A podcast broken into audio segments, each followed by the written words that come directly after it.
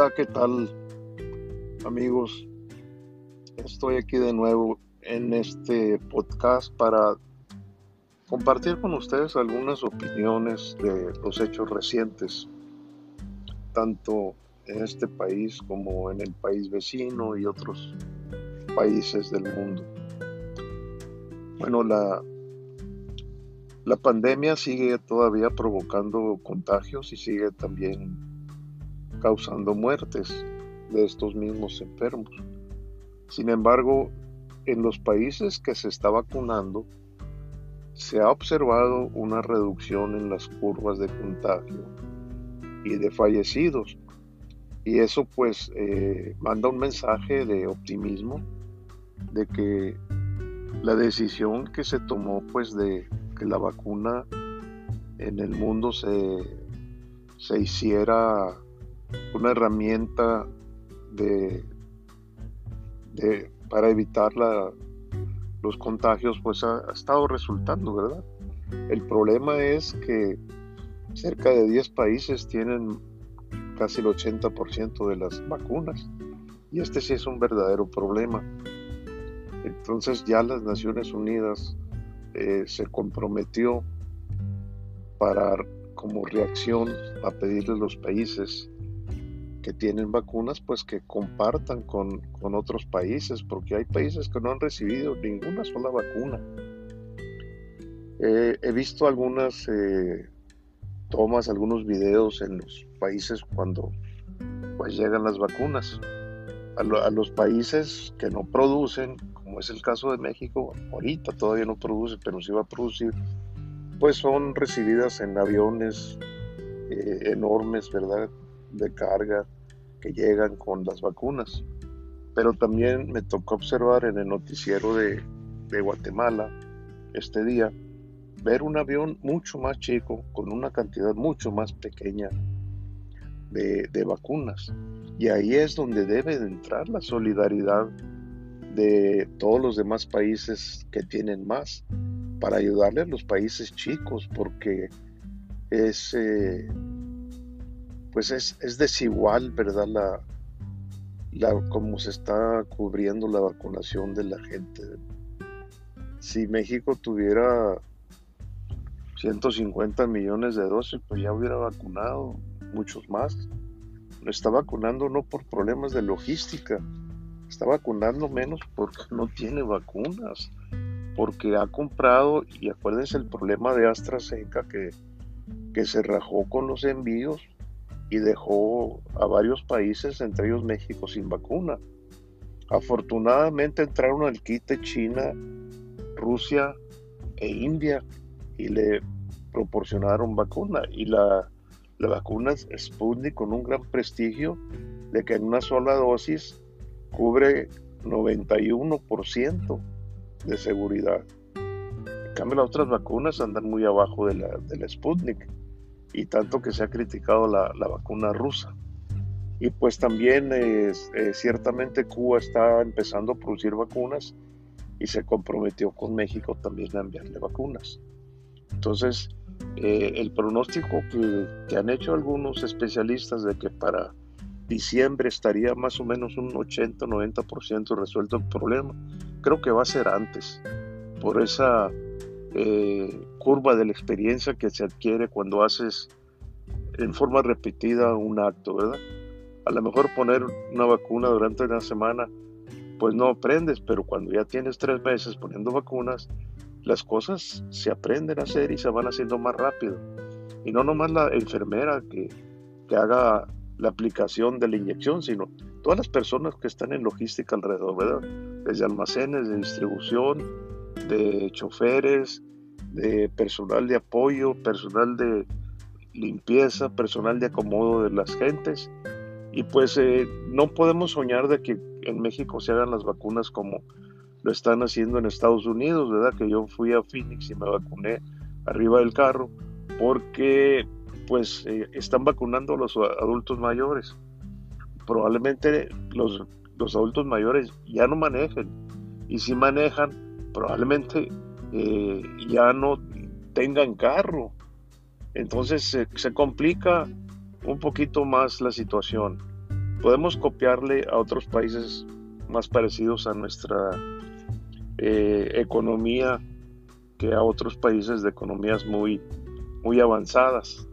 Pero el chiste es que tengamos siempre despierta la mente para ir aprendiendo y hacer cosas mejores, ¿verdad? Por supuesto. Por otro lado, el, eh, el, país en México sigue eh, peleado con, con la guerra sucia que, ha venido dándose y más ahora por las elecciones que hay el 6 de junio. Entonces, eh, cualquier acto que, se haga de parte del gobierno federal se está considerando como eh, campaña electoral. Entonces el gobierno federal va a adelantar los pagos que hacen de becas, de sostenimiento, de ayuda, de adultos mayores, para que no se vea como un pago por el voto. Y, pues eh, eso se está haciendo, o sea, pero el gobierno no puede dejar de hacer las cosas porque lo van a acusar de que anda en campaña. Así, así están las cosas, ¿verdad? En otros países, si ustedes, cuando menos yo lo hice, seguí la, las elecciones de presidente de Estados Unidos, Biden contra Trump, un día antes de las elecciones andaban todavía en campaña. Y la ventaja del presidente sentado, que era Trump, es que utiliza los recursos del, del Estado. O sea, viajaba en el, en el Air Force One y luego en helicóptero y con toda la comitiva de guaruras que traía. Entonces, pues es una ventaja que, la tiene el que es presidente, ¿verdad? Allá son sus reglas. Aquí en México se detienen las campañas, no sé por qué, no sé por qué se detienen, pero se dejan de hacer porque pueden influir en el voto, pues de eso se trata, pues. En, lo que sí aburre, enfada, pone hasta el gorro, es la cantidad de mensajes publicitarios en televisión y en radio. Porque los de prensa pues nomás no los lees, pero los de televisión y radio te, te interrumpen la programación. Y son como 10 partidos y casi todos tienen derecho gratis. Una radiodifusora y una televisora no reciben ningún pago por estos mensajes. Y el, y el INE los... Eh, pues los monitorea para que no se pasen tampoco. Entonces yo creo que el Congreso, eh, donde están todos los partidos ahorita, deben de pensar en hacer cambios muy serios al sistema electoral que tenemos. Eh, comparándonos malamente pues con el país vecino, el gobierno en el país vecino no le da ningún cinco a los partidos políticos para sus campañas todo lo hace mediante colectas y campañas financieras con las empresas y las personas eh, para que les donen. ¿verdad? Aquí está prohibido el donativo. Entonces estira la mano y papá gobierno dame, ¿verdad? Y la proporción del dinero que se les da a los partidos es de acuerdo a la votación que tuvieron en su última elección. Los partidos nuevos que están debutando ahorita pues no reciben ningún favor. Entonces, ¿para qué los aceptaron? Les hacen un daño en tenerlos ahí arrumbados a ver quién les regala un voto. Y no pueden hacer alianzas porque son debutantes. Entonces, algo está mal, ¿verdad? Yo recuerdo, estaba muy joven cuando Reyes Heroles, secretario de Gobernación, propuso la, la, votación o la asignación de los diputados plurinominales, porque pues solamente había cuatro partidos y de esos cuatro partidos, tres tenían siempre el mismo candidato, lo que era el PAR y lo que era el PPS, el PRI y en contra nada más el PAN. Entonces eh, se decretó una ley de diputados plurinominales para que los que aún sin alcanzar el voto tuvieran una representación en la Cámara. Eso se ha hecho en muchos países, Pero ya cuando el país madura políticamente, ya no tiene por qué haber plurinominales. El que gane su voto, que lo gane, ¿verdad? Escuchaba la otra vez a Meme Yamel que decía que debería haber representantes por estado, sin votación. Y pues esa es su opinión, ¿verdad? Mi opinión es que el que, el que, el que no chilla no mama y el que no trabaja, pues que no gane las elecciones. Y creo que debe ser así mucho más parejo. Ahora, tienen la oportunidad de reelegirse, pues que se reelijan, como lo han hecho algunos alcaldes, que también se reelijan los eh, regidores, los diputados federales, los locales, los gobernadores y el presidente, ¿por qué no? Si el presidente se lanza a, a, reelegirse, pues va a tener ahí la oportunidad de revalidar su actuación, si lo hizo bien o lo hizo mal. Pero si, si lo hace mal, nadie va a volver a votar por él, como va a suceder ahora mismo con las elecciones a candidatos a presidente municipal y a, diputados federales, ¿verdad? El que, el, que, el, que tuvo un mal periodo no lo van a, no lo van a revalidar. Pues creo que eso está bien en el, en el mundo, ¿verdad? Y lo malo es que aquí solo permiten dos elecciones y puede ser que tengamos muy buenos elementos que hayan trabajado muy bien, dos periodos, pues denle chance otro periodo, los que sean necesarios, ya tienen la experiencia. Cuando es el cambio total, empiezan desde cero los que entran, no saben nada, hacen su gabinete con personas que a lo mejor nunca han trabajado en la administración pública y se pasan algunas semanas o meses aprendiendo. En cambio, si hay reelección, pues hay reelección y ya los que estaban me siguen o se van, pero ya hay la curva de la experiencia que les platicaba ahorita en el caso de las vacunas. Pues yo creo que también la Cámara de Diputados debe ya de quitarse los guantes y empezar a trabajar juntos, porque todos están peleados contra Morena y el PT y no quieren trabajar con ellos. Entonces, como si unos fueran extraterrestres de Marte, otros de Venus, otros de Saturno, de Júpiter, hombre, todos somos mexicanos, a trabajar por el país. Ya pasaron las elecciones, ya nos lamentamos mucho y nos seguimos lamentando pero lamentando porque no hacen nada. Se juntan a grillar y tienen un lenguaje muy grosero muchas veces en la tribuna, ¿verdad? Que pues que no es conveniente, ¿verdad? Limar asperezas en, en la tribuna, que las asperezas se limen en lo privado o en lo particular.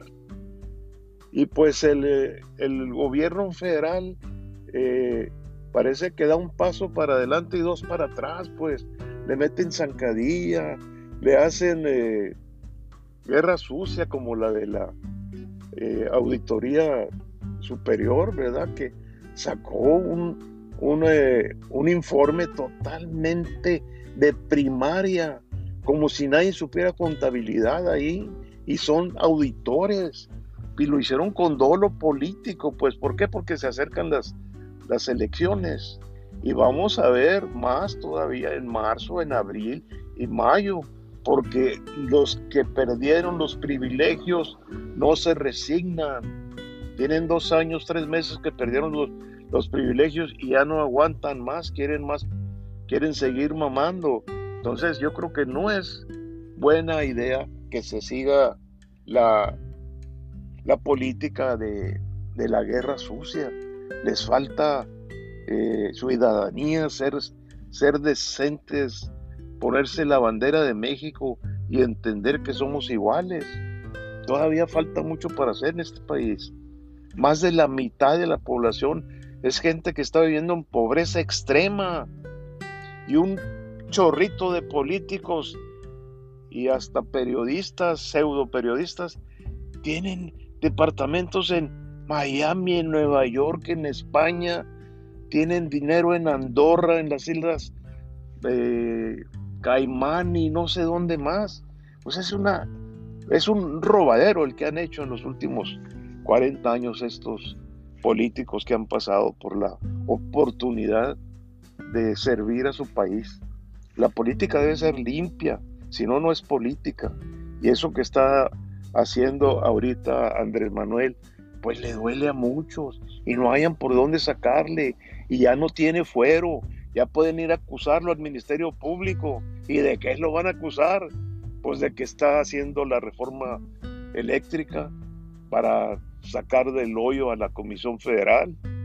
Y al ratito va a ser la reforma minera y luego va a ser la reforma eh, laboral con eso de los eh, problemas que se traen con, con el outsourcing, ¿verdad? Entonces, eh, hay que ser participativos en esta democracia, no nomás críticos. Hay que opinar, hay que hacer podcast como los hago yo. Yo también hago videos, ahí está Ignacio Vázquez Elliot en, en YouTube. Y también les, les sugiero que escriban a los periódicos o las redes sociales, ¿verdad? También les permiten mandarles notas, quejas, súplicas, peticiones, todo funciona. Pero si nos la pasamos callados, grillando en el café, arreglando el mundo, pues nomás dura 24 horas porque el otro ya está desarreglado. Entonces, yo los conmino a que de veras eh, seamos más eh, maduros en la participación, que no se pierda la amistad ni el, ni el parentesco con los amigos y con los parientes por una diferencia de opiniones políticas. Estamos bien, qué bueno que hay diferencias. Si no hubiera diferencias, este país sería homogéneo, sería un país enfadoso donde todos pensáramos igual y esa nunca ha sido la idea de la democracia. Amigos, espero que también me puedan eh, corresponder con algún comentario. Mi correo es ignacio.vázquez con z las dos, punto Elliot con doble L y doble T, arroba gmail.com. Les mando saludos y un abrazo fraternal. Pásenla bien y cuídense mucho.